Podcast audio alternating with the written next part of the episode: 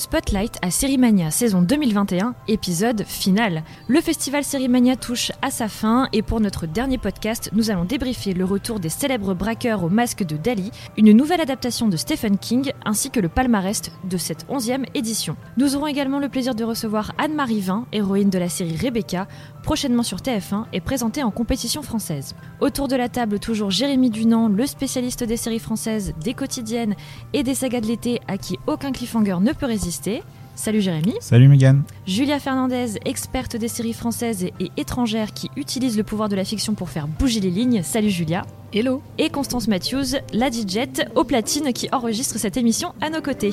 Je suis Megan Choquet, salut à tous et bonne écoute. Parlons maintenant de cinéma. And the Oscar goes to... Un scandale Un scandale Scène 6, première.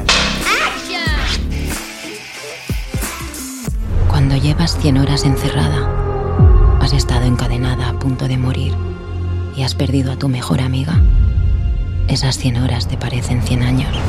Parmi les nombreuses avant-premières euh, proposées au Festival Sérimania, cette année, il y avait la projection du premier épisode de la saison 5 de La Casa des Papel, série espagnole qui cartonne sur Netflix. Alors, euh, petite particularité sur cette saison 5, qui est d'ailleurs la dernière, elle est euh, séparée en deux parties. La première est à découvrir dès aujourd'hui, vendredi 3 septembre, sur Netflix, et la deuxième partie sera diffusée le 3 décembre sur la plateforme. En attendant, le tout premier épisode a été projeté à Sérimania, on l'a vu, et tout ce qu'on peut vous dire si on veut pas vous spoiler, c'est qu'elle démarre sur les chapeaux de roue, évidemment, cette saison 5, puisqu'on avait quitté le professeur euh, incarné par Alvaro Morte, celui qui vraiment est à la tête euh, du plan de braquage.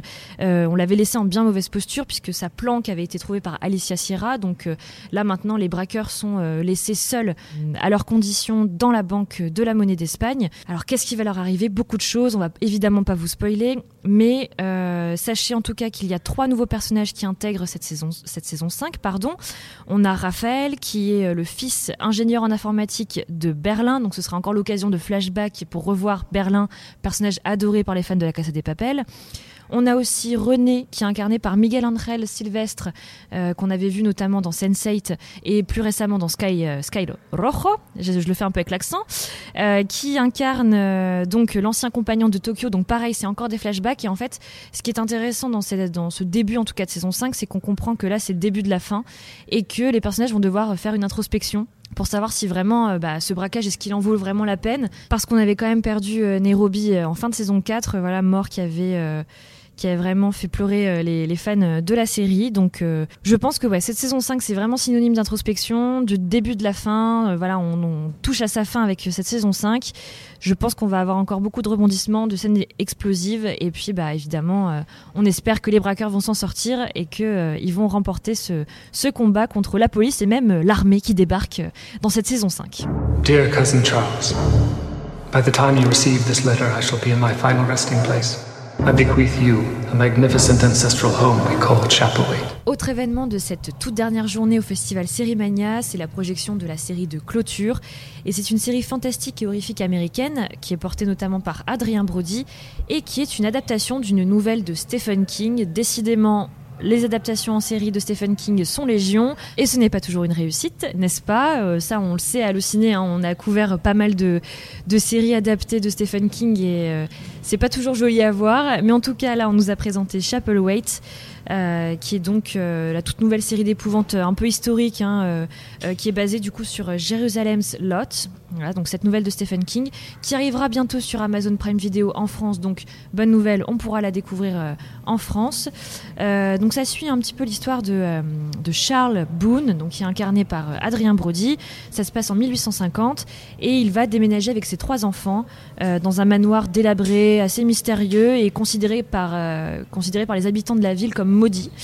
Et donc, euh, bah, ce déménagement va être l'occasion pour lui, euh, pour Charles, d'affronter son passé, les fantômes et les démons du passé, comme on dit, et euh, bah, de lutter contre cette malédiction en fait qui va fatalement toucher ses enfants. Donc voilà un petit peu pour le synopsis, le pitch de Chapelwaite. C'était donc la série de clôture de Série Mania. Qu'est-ce qu'on en a pensé? Bah, pour l'instant, c'est euh, assez prometteur. On a vu donc le, le premier épisode. Euh, au niveau de la photographie, c'est somptueux. On est dans des décors euh, de l'Amérique, bah, du, du- de l'Amérique pionnière en fait. On est euh, vraiment dans une esthétique très gothique, très sombre, des, dans des vieux costumes. Ça, ça donne le ton. La scène d'introduction et explique en fait le traumatisme de Charles Boone Mm. et explique pourquoi il a quitté sa famille et même quitté la terre, Mm. puisqu'il a vécu sur un bateau avec sa femme et ses enfants avant de- d'hériter de cette maison euh, issue de ses ancêtres. Mm. Elle est incroyable cette scène d'ouverture. Tout à fait. Ouais. Et euh, donc on suppute euh, voilà une malédiction familiale dont il ignore un peu les, les tenants et les aboutissants, mais euh, bah, auquel il va devoir se confronter en se retrouvant dans ce manoir. Et bah, petit à petit, il va comprendre ce qui s'est réellement passé et pourquoi les habitants semblent autant haïr euh, les membres de sa famille. Non, c'est vrai que pour l'instant, c'est plutôt une bonne surprise. Euh, je pense que tous les, toutes les personnes qui aiment bien l'horreur gothique devraient apprécier cette série.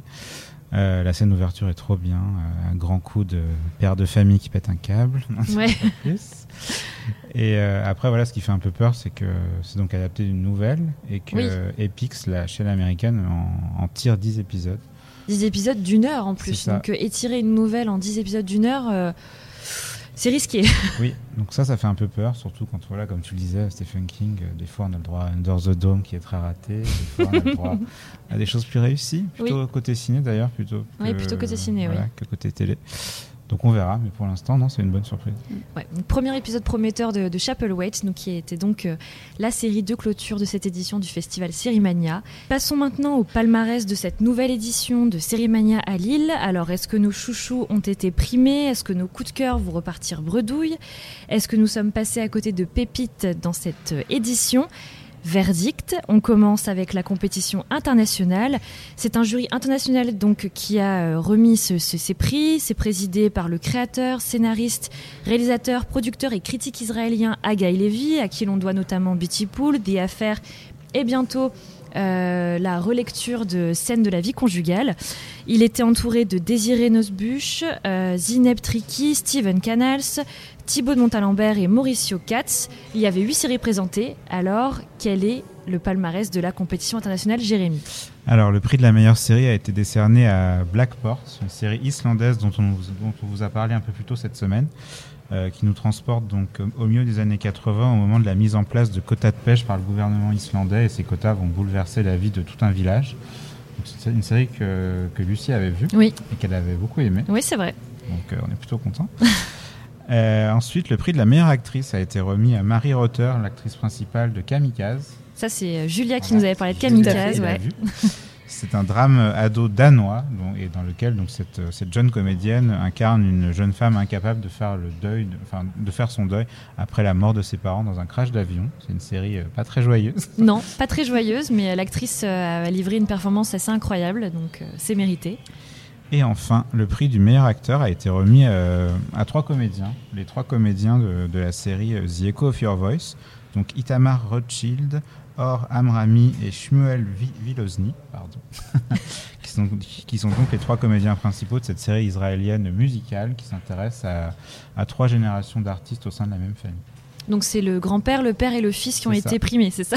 C'est ça. de la, de la série. D'accord, donc euh, très éclectique euh, ce, palmarès euh, de la compétition internationale, on en a pour tous les goûts. Euh, du côté du panorama international, c'est le tout premier jury donc, de cette sélection. qui a attribué trois prix parmi les 15 séries présentées en avant-première française, européenne et mondiale. Donc c'était présidé par Florence la- l'essayiste et grand reporter française. Elle était entourée de Laila Marakchi, Lindan Pham, Lucas Englander et Ron Lessem. Alors Julia, quel est le palmarès du panorama international Alors, le prix du jury a été attribué à la série croate The Last Socialist Artifact. C'est l'histoire de deux amis qui débarquent dans une petite ville perdue des Balkans dans l'espoir fou de réouvrir une ancienne usine pour y relancer l'activité économique. Donc, euh, une série très euh, contemporaine dans sa thématique. Euh, le prix spécial du jury a quant à lui été décerné à la série colombienne Vida de Colores. Donc c'est un drama centré sur Yerit, un personnage non binaire qui va se battre pour tenter de sauver Alma, une femme trans et aussi sa mère de cœur après une terrible agression. Un drama euh, LGBT, euh, LGBTQ euh, très intense. Et enfin, pour finir, le jury des étudiants du Panorama International a choisi de récompenser la joyeuse et formidable sitcom britannique We Are Lady Parts, qui suit les aventures d'une bande de filles musulmanes qui montent un groupe de punk dans le quartier de Whitechapel à Londres. Donc chez Allociné, on l'a beaucoup aimé. Et bonne nouvelle, la série sera disponible en France dès le 15 septembre sur la plateforme Brutix. Bien vu Julia, donc tu avais bien senti euh, We Are Lady Parts. J'ai eu du euh, nez. T'as eu du nez, bien joué. Euh, bravo au jury euh, et aux étudiants euh, qui ont récompensé les, les séries nommées dans le panorama international. Du côté de la compétition française, les prix étaient remis par un jury de la presse internationale. Et donc il y avait six séries françaises présentées en, en première mondiale en présence de leurs équipes au festival Sérimania. Alors du côté du palmarès, je pense qu'on va tous être plutôt contents. Parce qu'il y a beaucoup de séries, enfin, il y a deux séries qui se distinguent en tout cas et qu'on a beaucoup aimé ici euh, à Allociné. Euh, pour la meilleure série, c'est Jeune et Gaulerie, euh, signé Agnès Surstel, Léa Doménac et Victor Saint-Macary. Donc on le rappelle, euh, c'est l'histoire de, Prune, euh, une jeune femme qui essaie de percer dans le milieu du stand-up et qui va tomber amoureuse de Francis, euh, qui va, voilà, ils vont développer une, relation tous les deux et en fait, bah, Francis, il se trouve qu'il a une petite fille qui s'appelle Alma, qui est incroyable et étincelante dans la série. Et en fait, bah, Prune va devoir, en plus de euh, percer dans le stand-up, euh, devenir belle-mère. Euh, elle s'attendait pas du tout à ça, et donc c'est plein de situations comme ça rocambolesques entre Prune et Alma. C'est une série qu'on a vraiment beaucoup aimée euh, chez Allociné. En plus, on a eu le, plaisir d'accueillir Agnès Surstel et, et Jonathan Lambert dans le podcast. Donc voilà, Jeanne et Gaulerie, meilleure série. Du côté de la meilleure actrice, c'est Ariane Labed de l'Opéra, donc euh, série euh, OCS également, euh, de Cécile Ducrot et Benjamin Adam. Et donc euh, Ariane Labed incarne Zoé, une danseuse étoile de 35 ans qui est poussée un petit peu vers la sortie, alors que sa carrière est en déclin à cause d'accidents et d'excès en tout genre notamment. Donc l'Opéra, c'est vraiment une série comme ça très majestueuse, ça nous plonge vraiment dans les coulisses de cette institution euh, très fermée. On suit donc euh, le parcours de Zoé, mais aussi euh, un autre parcours très intéressant, celui d'une toute jeune ballerine noire qui va essayer de- d'intégrer tant bien que mal ce milieu très fermé avec beaucoup de dictates notamment. Donc l'opéra, très belle série, très belle série OCS aussi. Donc là, on récompense son actrice principale, Ariane Labed. Le meilleur acteur en compétition française, c'est Daniel Pour Le Code. C'est une nouvelle série judiciaire qui sera bientôt diffusée sur France 2. Et l'acteur incarne Idriss Thomas. C'est un brillant avocat parisien qui, euh, suite euh, à un accident qui, a, failli lui être fatal, euh, donc il, va remettre un petit peu sa vie en question, son parcours professionnel en, question. Surtout qu'il a toujours un éclat de balle qui lui reste dans le corps. Et en fait, il va retourner à Lille. Ça tombe bien, on est à Lille. pour s'associer à une jeune avocate engagée, à une ex-gloire du barreau, pour, euh, mettre euh, son talent au service euh, de grandes causes et à celles et ceux que la machine judiciaire menace d'écraser. Voilà, nouvelle série judiciaire, Le Code, bientôt sur France 2. Et c'est Daniel Njolobé qui a été récompensé en tant que meilleur acteur. Euh, du côté de la meilleure musique, dernier prix donc, c'est Pierre Leroux qui a été récompensé pour sa partition musicale pour Jeune et Gaulerie, meilleure série donc de la compétition française. Voilà, on est très content pour euh, pour Jeune et Gaulerie, cette très belle série, cette très belle euh, comédie, mais peut-être plus même dramédie. Je Ouais. pense qu'on peut la qualifier de dramédie. C'est présenté comme une comédie, mais je pense qu'on peut la présenter comme une dramédie. Euh, bravo à Agnès Surstel, bravo à Léa Doménac et Victor Saint-Macary pour pour le scénario, pour cette intrigue très très rafraîchissante. Donc euh, on est très content, je pense que ce genre de série soit récompensé à Sérimania. Et on termine avec le prix du public. Et là, je suis vraiment extrêmement heureuse de ce prix du public qui récompense vraiment la série coup de cœur des spectateurs parmi les nouveaux titres en première saison, soumis au vote à l'issue des projections, toutes sections confondues. Et c'est Germinal, la série événement euh, déjà disponible sur Salto et en très prochaine diffusion sur France 2. Euh, relecture moderne, contemporaine du classique d'Émile Zola euh, sur un scénario de Julien Lilti et réalisé par David Oureg. Donc on reprend, euh, on se replonge dans cette histoire. euh, des mineurs décorons du nord de la France, avec en leader charismatique toujours Étienne Lantier, mais avec une place plus importante donnée aux personnages secondaires et aux personnages féminins, donc relecture moderne d'Émile Zola. Je pense qu'on est tous très contents autour de la table. Ah bah, les Lillois ont parlé et ils ont eu raison. Voilà. vive les Lillois, vive le nord de la France. Oui, ça prouve que le public a bon goût. hein. Oui, le public a bon goût. Le public de Série Mania a bon goût. C'est ça. On est très content, donc Germinal, prix du public. Et bonne nouvelle, les séries lauréates du festival Sérimania cette année seront disponibles jusque ce soir 23h59 sur la plateforme du festival, gratuite et ouverte à tous. À l'exception de la série Kamikaze, désolé. Cette plateforme est aussi l'occasion de revoir les rencontres et conférences organisées pendant le festival, ainsi que des interviews exclusives avec certains des invités, notamment Adrien Brody, Clyde Phillips, Joshua Jackson et Christian Slater. Et nous accueillons maintenant Anne-Marie Vin, héroïne de Rebecca, le nouveau thriller de TF1 qui sera diffusé bientôt sur la chaîne et qui est présenté à Sérimania dans la compétition française. Bonjour Anne, merci d'être avec nous. Merci de m'avoir invité. Euh, donc vous êtes donc l'héroïne de la mini-série Rebecca, qui est signée Didier le Pêcheur. Vous aviez déjà collaboré avec lui, euh, notamment dans Tu es mon fils et Sous la peau. Euh, J'imagine que vous n'avez pas hésité à retravailler avec lui pour Rebecca. Est-ce que ça vous a mis en confiance pour jouer dans la série? Oui, c'est. Bon, la confiance, je l'avais déjà en Didier, mais c'est surtout que c'est un confort en fait. Surtout quand on se lance sur une série qui va durer quatre mois de tournage. Euh, c'est très agréable de travailler avec quelqu'un dont on, on, se connaît, on se connaît très très bien maintenant avec Didier, et du coup, effectivement, c'est plus rapide. Et d'autant que voilà, on- le, le public le sait peut-être pas, mais quand on fait de la télévision, euh, ça va beaucoup plus vite. C'est-à-dire que là, euh, sur Rebecca, on tournait, euh, il y a des moments 9 minutes utiles par jour, ce qui est énorme. Euh, donc du coup, il faut, il faut quand même que qu'on ait suffisamment de complicité sur un plateau pour pour euh, ne pas euh, s'arrêter et devoir discuter et parler pendant une demi-heure sur une séquence, quoi. Et c'est vrai que Rebecca, c'est c'est vraiment un rôle dans lequel on vous voit peu finalement. Qu'est-ce qui vous a plu dans ce rôle? Bah, c'est, c'est... Alors, déjà, j'ai aimé les scénarios. Qui ont été Alors, il y a eu deux choses. C'est-à-dire que moi, à la base, je suis vraiment une, euh, une comment on appelle ça, une série, Sériephile. Ouais, une sériephile. Euh, et je, je respecte beaucoup le travail original des séries. Et j'ai tendance à ne pas du tout aimer les euh, les versions qui sont euh, refaites. Ouais. Euh, et et c'est vrai que je suis assez contre ça. Là, ce qui m'a intéressé dans Marcella, c'est que vraiment Didier le pêcheur et Delphine Labouret, les scénaristes, n'ont pas repris, euh, comme on a l'habitude de le voir, une série euh, euh, avec la même narration. C'est-à-dire qu'ils ont pris deux saisons de Marcella et ils se sont dit, ok, on a, un- un- on a une base qui est très très bonne qu'ils estimaient être bonne, mais on n'a pas envie de raconter les mêmes choses et puis surtout ça sert à rien puisque de toute façon sur Netflix le public peut trouver cette série. Donc c'est il faut il faut un avantage il faut quelque chose en plus. Donc ils ont pris deux saisons et ils se sont dit ok on va enlever nous tout ce qui tout ce qu'on tout ce qui nous semble perfectible dans cette série et on va en faire une saison. Donc il y avait une revisite totale de la série. C'est ça qui m'a intéressé après j'ai lu j'ai beaucoup aimé et puis ensuite je suis allée voir euh, ce que c'était Marcella sur. Netflix et effectivement, je me suis trouvée très très loin moi déjà physiquement et euh, et puis il y avait des choses qui me plaisaient pas dans l'interprétation d'Anna Friel.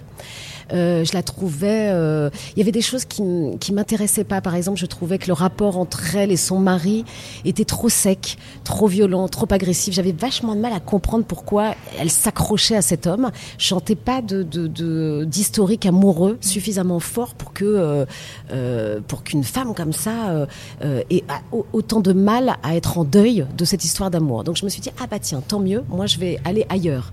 Donc ça m'a permis moi d'aller voir tout ce qui ne me- m'intéressait pas en tant que spectatrice et de me dire eh ben voilà, moi je vais pouvoir c'est c'est l'avantage qu'on a nous, c'est-à-dire que tout d'un coup c'est comme si euh, c'est comme si on vous demandait de refaire une, une recette d'un chef, d'un grand chef et qu'on se disait OK, mais là ça manquait de sel et là moi je vais mettre du piment d'Espelette. Bon, cette, cette, euh, cette comparaison est un peu nulle, mais n'empêche que c'est c'est l'avantage qu'on a eu là.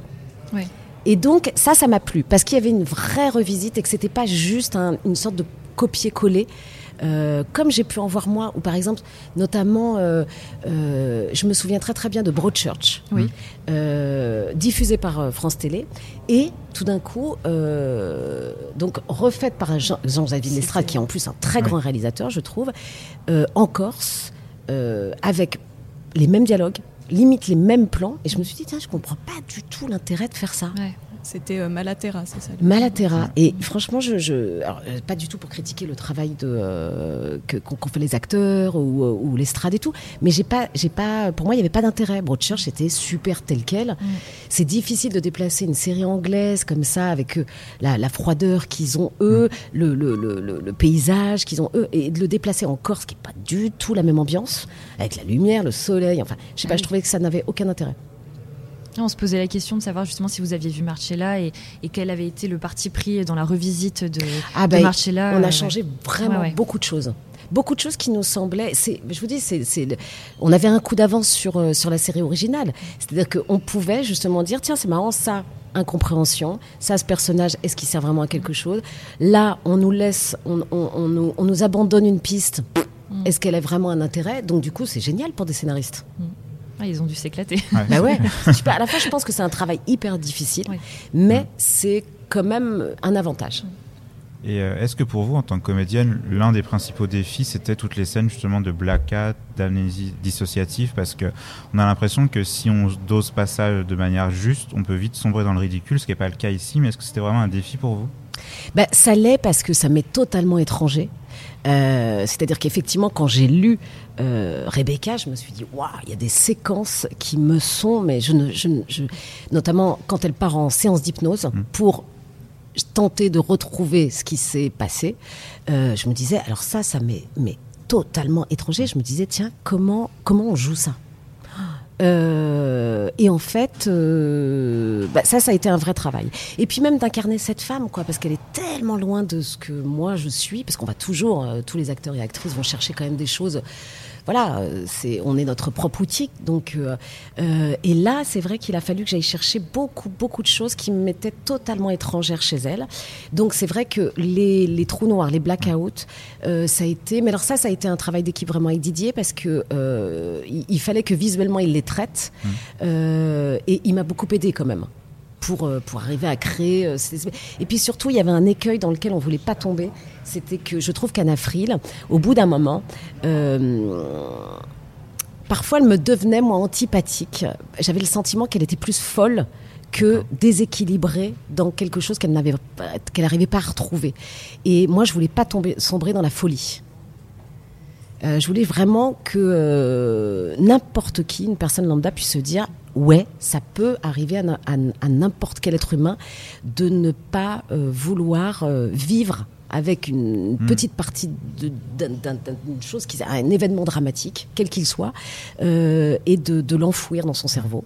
Et, euh, et comment on continue de vivre avec quand même toute une partie de sa vie, son quotidien. C'est horrible hein, de se réveiller. Bah, De toute façon, c'est déjà arrivé à plein de gens euh, par l'ivresse ou je sais pas, par une prise de drogue ou, euh, ou même, euh, je sais pas, ou donc un événement traumatique qu'ils veulent enfouir. Euh, c'est hyper déstabilisant de pas se souvenir de ce qu'on a fait les- la dernière heure. quoi. C'est horrible. C'est horrible. Donc ça, c'était un challenge, ouais, en tant qu'actrice, mais très intéressant. Ouais, ouais, j'imagine. Et euh, vous êtes entouré d'un super casting. On peut en Ouais. citer, euh, citer quelques comédiens Benjamin Biolay, Clotilde Courreau, Mm. Valérie Carcenti, Baptiste Le Caplin, qui Mm. est super dans ce rôle de Très génie étonnant, Baptiste. Euh, Est-ce que vous en connaissiez certains avant et comment s'est passée euh, la collaboration avec cette troupe? Alors Benjamin, on se connaissait dans la vie, mais on n'avait jamais travaillé ensemble. Bon, Benjamin, c'est euh, extrêmement facile de travailler avec lui. hein. C'est vraiment, c'est. Euh, ouais, J'aurais que des trucs positifs à dire sur lui, mais c'est vrai. Euh, C'est-à-dire qu'en plus, Benjamin, il a un vrai truc qui est, qui est- qui est- qui est assez euh, charmant immédiatement. C'est que vu que c'est quelqu'un qui travaille beaucoup en solo, euh, bah, quand il est en, en création d'albums et tout, euh, il a un plaisir à tout d'un coup se retrouver sur un plateau avec euh, 40 personnes et à être dans le collectif. Donc euh, il, est, il, est, il est très chouette parce que euh, on peut vraiment le, le poser sur une chaise pendant 4 heures. Il regarde, il attend, euh, il est hyper patient. Donc il est vraiment, c'est un super partenaire. Et puis surtout, il a une vraie curiosité, et une vraie envie d'être là, puisque c'est assez rare pour lui de de- de- d'aller. Puis alors là, notamment sur une série, c'est la première fois qu'il fait ça. Euh, ça a été très différent avec tous. Euh, Clotilde Courreau, je la connaissais pas. Ça a été assez évident. En plus, c'est pratiquement l'une des seules femmes avec Valérie, Valérie Carcenti. Valérie, je l'ai pratique, je la- j'ai pas de scène avec elle, donc euh, je la croise pas. Euh, mais en tout cas, c'est une des seules femmes avec qui je partage le plateau. Euh, J'aime beaucoup Clotilde. Euh, Baptiste, j'ai adoré. Bah, adoré parce que c'est- un troublion, quoi. C'est Oui. un- et, et Baptiste est extrêmement drôle. H24 dans le, sur un plateau, c'est c'est- c'est H24. Euh, Samir Gesmi, ça a été, c'était un- quelqu'un que je connaissais. On avait déjà travaillé ensemble, mais sur un tout petit truc. Je crois que je me demande si c'était pas sur Narco, le film de Gilles Lelouch et Tristan Rouet, donc il y a 20 ans. Et on avait très envie de bosser ensemble. Moi, j'ai tout de suite pensé à lui pour le personnage euh, de Raph. Et, euh, et, et, et, pour être très honnête, avec, euh, avec Samir, ça a été plus compliqué. Mais c'est ce que je disais la dernière fois à une journaliste. Je crois qu'inconsciemment, je me demande si inconsciemment, on ne sait pas. Je sais pas mais j'ai le sentiment qu'on s'est peut-être imposé sans le vouloir cette espèce de rapport qu'ils ont eux où ils ne se veulent pas. Ouais. Ils veulent pas, ils n'ont pas envie d'être ensemble, ils n'ont pas envie de bosser ensemble. Elle, de toute façon, les Rebecca, elle est très solo. Euh, et, euh, et, lui, il n'a pas du tout envie de travailler avec cette nana dont il croit absolument pas euh, à, ses, à, ses, idées, à ce qu'elle a pu faire avant. Donc c'était un peu particulier parfois avec, avec Samir. Mais non, effectivement, j'ai été tellement bien entourée. Euh, donc non, j'ai été, très gâtée au niveau de mes partenaires. Et euh, est-ce que vous avez la sensation que aujourd'hui les grandes chaînes françaises, TF1 ou France 2, osent enfin aller plus loin dans les polars, dans les séries policières? Parce que la série est quand même assez sombre, je sais pas si on l'a dit, pour du TF1, je pense que ça risque un peu de déstabiliser au, dé au départ les téléspectateurs. Ben moi j'avoue que même quand j'ai lu, euh, quand, on, quand Didier Le Pêcheur et euh, Gaël Cholet d'Éléphante m'ont proposé, je me suis, j'ai pas du tout demandé qui était le diffuseur. Mmh. Et donc j'ai lié, j'ai dit quand même c'est très très noir, on est d'accord, mmh. c'est sombre, il n'y a pas de résurrection, enfin il n'y a pas de ouais. personnage euh, positif. Ouais. Et et ils m'ont, ils m'ont dit, euh, et j'ai dit, mais c'est pour qui? Euh, Et ils me disent TF1. Je dis, bon, non, TF1, ils prendront jamais ça. jamais de la vie, TF1 prendra ça. Ou alors ils vont essayer de, de le polisser, de, de l'édulcorer. Ouais, ouais ça me paraît très étrange. Je me dis, si, si, euh, non, non, ils ont lu et tout, ils partent. Et effectivement, jusqu'au bout du bout, c'est-à-dire qu'il n'y a pas du tout de, d'intervention euh, de la part de la programmation, même au, sur le montage, avec Didier Le Pêcheur et tout. Ils ont assumé totalement ce, le point de vue quand même effectivement très noir ouais, ouais. de ce thriller et très noir du personnage de Rebecca. Donc, euh, donc ouais, je crois qu'ils ont. Enfin, j'ai le sentiment que ça fait longtemps. Je crois quand même que Rebecca, c'est un, un, un, un, niveau un peu au-dessus, au niveau de la noirceur. Mmh, ouais, oui, je trouve aussi. Euh, mais je pense qu'ils ont raison, parce que de toute façon, maintenant, il n'y a pas de public TF1. Moi, j'y crois pas à ce truc-là. Hein. Je crois pas du tout aux chapelles. Je trouve que c'est ridicule. Je suis certaine que les gens peuvent autant passer. Maintenant, de toute façon, il y, y, a un bouquet qui est tellement vaste que euh, je suis certaine que euh, parce qu'on on a tous entendu parler de cette fameuse ménagère mmh. qu'on aimerait tous rencontrer hein. euh, mais, euh, mais moi j'y crois pas à ce truc là moi je pense que maintenant ça y est. Ils ont ils ont trop accès à trop de choses pour dire ok il y a le public TF1 il y a le public Arte il y a le public Canal c'est des conneries. Les gens maintenant ils vont, ils vont ils vont tout voir tout. Donc je pense qu'effectivement le public TF1 est largement apte euh, à voir des choses totalement diverses et par exemple du thriller très noir. Mmh. Ouais, parce qu'en plus, ce TF1, depuis quelques temps, il propose quand même de plus en plus de, de séries de, de genre, euh, même on, ça allait dans le fantastique oui, aussi, avec, Plan Plan B, B par exemple. Donc, euh, ouais, l'impression que c'est un peu un renouveau euh, dans les productions. Ouais, mais ils TF1, ont plutôt ouais. intérêt. Et d'ailleurs, c'est leur devoir. Je trouve que c'est Ouais. quand même la première chaîne nationale. Donc, euh, c'est, ça fait partie aussi, euh, j'imagine, de leur ambition d'ailleurs de. de d'amener euh, ouais d'amener d'amener à plus de, de diversité diversité euh, dans le genre Bah, surtout qu'on voit avec Netflix, qui est quand même aussi une plateforme très grand public finalement. Oui. Et il y a une diversité énorme de genres, de fiction. Donc je pense que TF1 est obligé aussi de suivre un ah peu bah c'est la clair c'est clair ah oui s'ils veulent rester euh, Bah oui. faut, faut- ouais. Et euh, on vous a vu récemment dans la saison 4 de 10%. Alors c'est très différent. Euh, comment est-ce que vous avez vécu cette expérience? C'était une bonne Ah, expérience j'ai adoré. J'ai adoré parce que c'est un rôle euh, qui peut paraître un peu caricatural, qui peut pas, ça peut, ça peut, ça peut paraître un peu la- le, le JR de. euh, bon, je sais pas si vos auditeurs sa- sauront qui est JR, hein, parce que c'était il y a longtemps. Mais euh, j'ai adoré ce personnage. Euh, 10%, bizarrement, c'était une série que j'avais pas vraiment regardée. J'avais dû voir les trois premiers épisodes de la première saison. Euh, mais non, non, c'était super. C'était super d'intégrer cette, euh, cette quatrième et dernière, bon bah, on ne sait Oui. pas, euh, saison. Non, non, j'ai adoré. J'ai adoré ça. C'était très chouette. Et, Et- puis adoré ce personnage, il est Ouais. génial. Oui, Ouais. c'était super. Ah ouais. Et justement, est-ce qu'on peut espérer vous revoir dans le téléfilm est en écriture?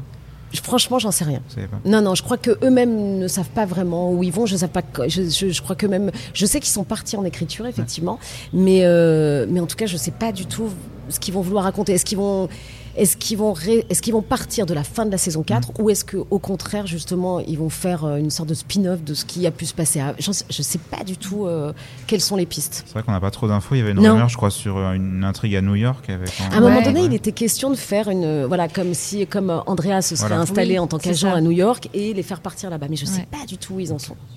C'est encore le flou artistique. Ouais. Ça. Et vous disiez que vous êtes sériephile. Ah ouais. Euh, Qu'est-ce que vous regardez comme genre de série? Alors, il n'y a pas vraiment de genre parce que, enfin là cette année par exemple, là les derniers mois, euh, bon évidemment je suis tombée red dingue de Foria. Euh, Ah. ouais, On valide vraiment. ce choix. Ah ouais. I May Destroy You. On Vraiment. valide aussi. Euh, là, je viens de me faire Industry que j'ai adoré. Ah oui, Ah oui, elle est géniale cette Génial. OCS. Ouais. Euh, Qu'est-ce que je me suis fait Euh, Alors, j'arrive plus à savoir. Sur Canal, là, sur le, le- le- le tout début du SIDA à Londres. Ah, Euh, It's a Sin. Ouais, vachement bien. aussi. Ouais, ouais. Euh, je regarde pas mal de documentaires aussi. Moi, je suis assez, euh, je, je peux l'avouer, voyeuriste de faits divers, de trucs Ah. comme ça et tout. Donc, je mate pas mal de trucs. On l'est tous un Euh, peu. ouais. Making Mu- Murderer. Making a Murderer, ouais. Les de-. Toutes les, toutes Ouais, les séries de ça, docu, euh, true, true Ouais. crime. Ah ouais, bah ouais. ouais. Évidemment, je me suis fait le petit Grégory. Enfin, Du coup, Ouais, ouais. vous avez hâte de découvrir une, Une affaire, affaire française. française. C'est ce que TF1. je disais à Anne Vio hier, qui était avec nous, qui nous accompagnait sur Rebecca. Et effectivement, j'ai très très hâte de Ouais. voir parce que je suis.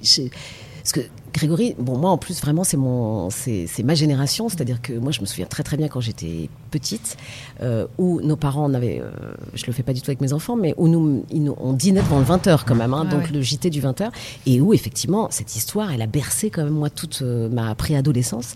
Et, euh, et je me disais, tiens, qu'est-ce qu'on peut encore raconter sur cette affaire dont finalement j'ai l'impression qu'on n'aura jamais les tenants, les, les vrais Oui, aboutissants. Et, euh, et avec par exemple la série Doc euh, sur Netflix, moi j'ai carrément adoré parce qu'il y avait plein de témoignages, de nouveaux Mm. témoignages, des journalistes et tout. Et donc je me dis, tiens, une affaire française, par quel angle ils vont... euh, Dans tous les cas, ça m'intéresse. Ouais, c'est vrai que c'est. Ah, nous aussi, on est très Ouais, curieux c'est de, de intriguant. ouais. Et euh, pour finir, est-ce que vous avez des projets à venir dont vous pouvez parler Peut-être un retour vers davantage de comédie Ah, j'aimerais bien, mais en fait, non. Là, j'ai un, j'ai un unitaire que j'aime beaucoup qui va passer, euh, je pense, fin septembre sur Ouais. France Télévisions, qui s'appelle Un homme abîmé, qui est, euh, qui est un très très beau Oui, film. Qui a Vous été présenté à La Rochelle. Ouais, qui a eu le prix à La. Rochelle, euh, qui est l'histoire d'un homme hétérosexuel. Je le précise parce que ça a son importance, qui est un homme père de famille qui va être violé par un autre homme. Et je précise hétérosexuel parce que je pense que c'est important parce que dans le milieu gay, euh, on sait que ça a été raconté, notamment par Édouard Louis. Je ne sais pas si vous avez lu ce bouquin Oui. qui est super sur une rencontre comme ça qui fait euh, et qui, qui, qui- voilà, dramatiquement il se fait il se fait agresser par un homme. Mais c'est important aussi de, de de parler aussi du fait que ça arrive. Que alors déjà pour des femmes c'est extrêmement difficile d'aller porter plainte après une agression, mais pour un homme je pense que ça l'est encore plus. Et c'est la première fois qu'on traite ça euh, à la télévision. Vrai. Donc euh, un homme abîmé qui va passer là euh, prochainement. Euh, et pour le moment, j'avoue qu'après 10%, après Rebecca, après un homme abîmé, enfin c'était un peu, c'était il y a plus longtemps, euh, j'attends. Euh, Je lis pas mal de choses, mais, euh, mais j'attends d'être aussi euh, excitée par, euh, par un projet. Je comprends. Laisser surprendre. et Ouais, Ouais. ouais, ouais. Bah, super, merci beaucoup Merci Anne-Marie d'avoir été avec nous. Donc je rappelle que vous êtes l'héroïne de Rebecca, nouvelle euh, création euh, TF1, euh, donc qui est présentée en compétition française euh, à Sérimania et qui sera euh, prochainement diffusée sur la chaîne. Merci beaucoup. Merci, beaucoup. Merci.